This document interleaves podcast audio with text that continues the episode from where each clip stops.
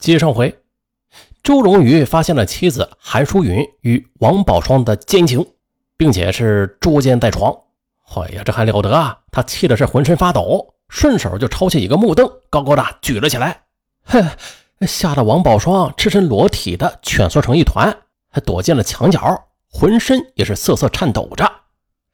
可是韩淑云却若无其事的坐了起来。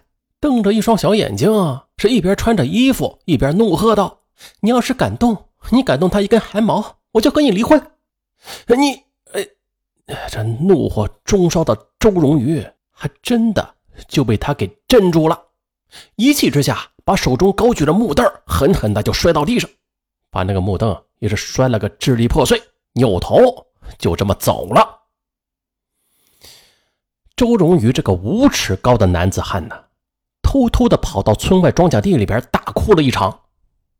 家丑不可外扬，为了这个家，为了孩子，他强忍下了这口气，并且啊，是流着眼泪，用他那不善言辞的嘴规劝妻子：以前的事啊，啊就算了，以后千万不能这样了。啊，不为别人，也得为孩子们想想啊，可别毁了这个家呀。然而。这鬼迷心窍的韩淑云，她哪里听得进去啊？她把身子扭向一边，一声不吭，把丈夫的良言相劝全部当成了耳旁风，把丈夫的宽容大度则当做了软弱可欺。啊，这对奸夫淫妇呀，仍然是我行我素。不过到了后来，王宝双考入了唐山市某中技学校。哎呀，这下好了，善良的周荣宇以为这个家可以平静了。然而，他哪里知道啊？这对奸夫淫妇啊，仍然是藕断丝连，并且还策划了一个更大的阴谋。这个阴谋就让他们充当了今日的潘金莲与西门庆。啊，在当年啊，王宝双作为一个中等学府的莘莘学子，只要苦读深造，他的人生道路上可谓是花团锦簇，前程远大呀。然而，他却把父母的心血、亲友的期望。老师的教诲，以及他十多年寒窗苦读的艰辛，立志成才、为国争光的壮志豪言，就像是甩破袜子一样，一股脑的全部都给甩掉了。如今的王宝双，他变成了另外一个人，终日啊是心猿意马、神志恍惚，经常在周末就溜出学府，潜回韩淑云家里边重温旧梦，诉说着离别之情。在淫邪的泥潭中，那是越陷越深。再后来，王宝双、韩淑云这对奸夫淫妇对这种苟且偷欢的露水夫妻的生活啊，已经不满足了。于是啊，他俩便开始密谋除掉周荣宇。啊，他们立誓啊，要做一对长久的夫妻。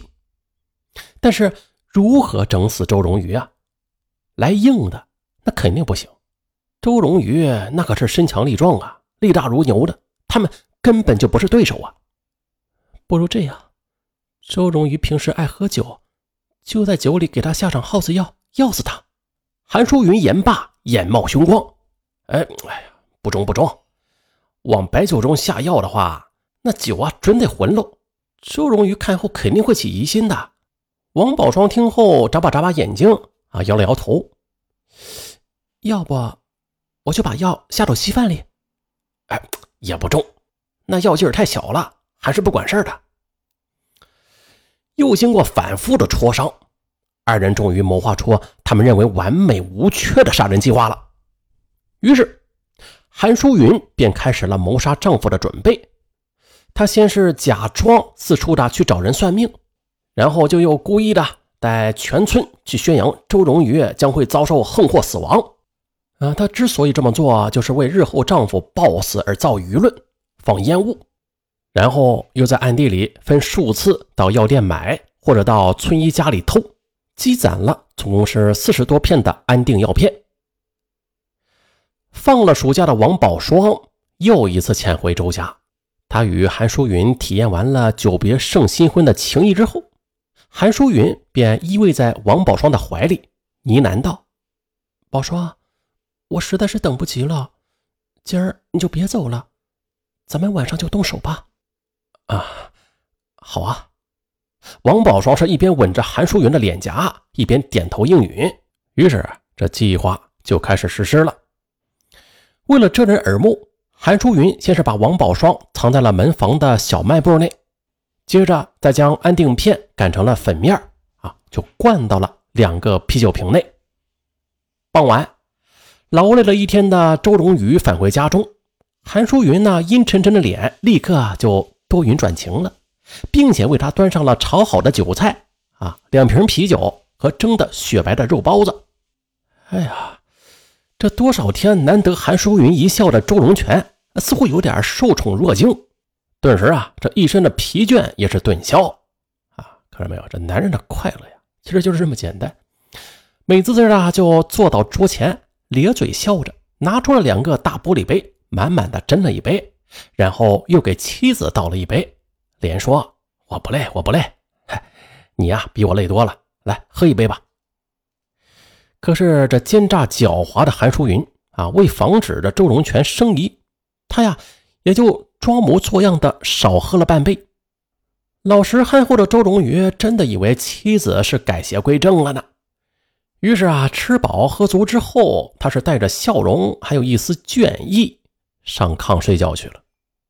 可是他哪里知道啊，与他同枕共眠了结发十五载的妻子，将亲手。把他送入另一个世界。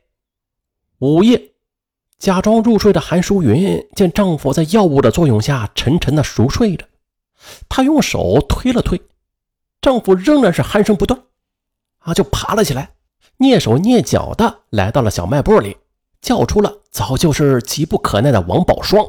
这两个幽灵便在夜幕的掩护之下，潜入了周荣宇熟睡的屋内。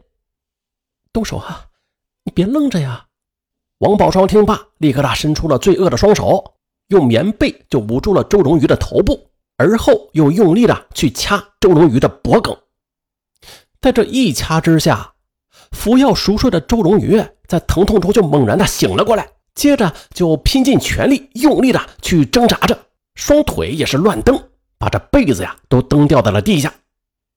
而且就在这时，毒如蛇蝎的韩淑云见状，就立刻的猛扑了上去。死死的就摁住了曾经挚爱着她丈夫的双腿。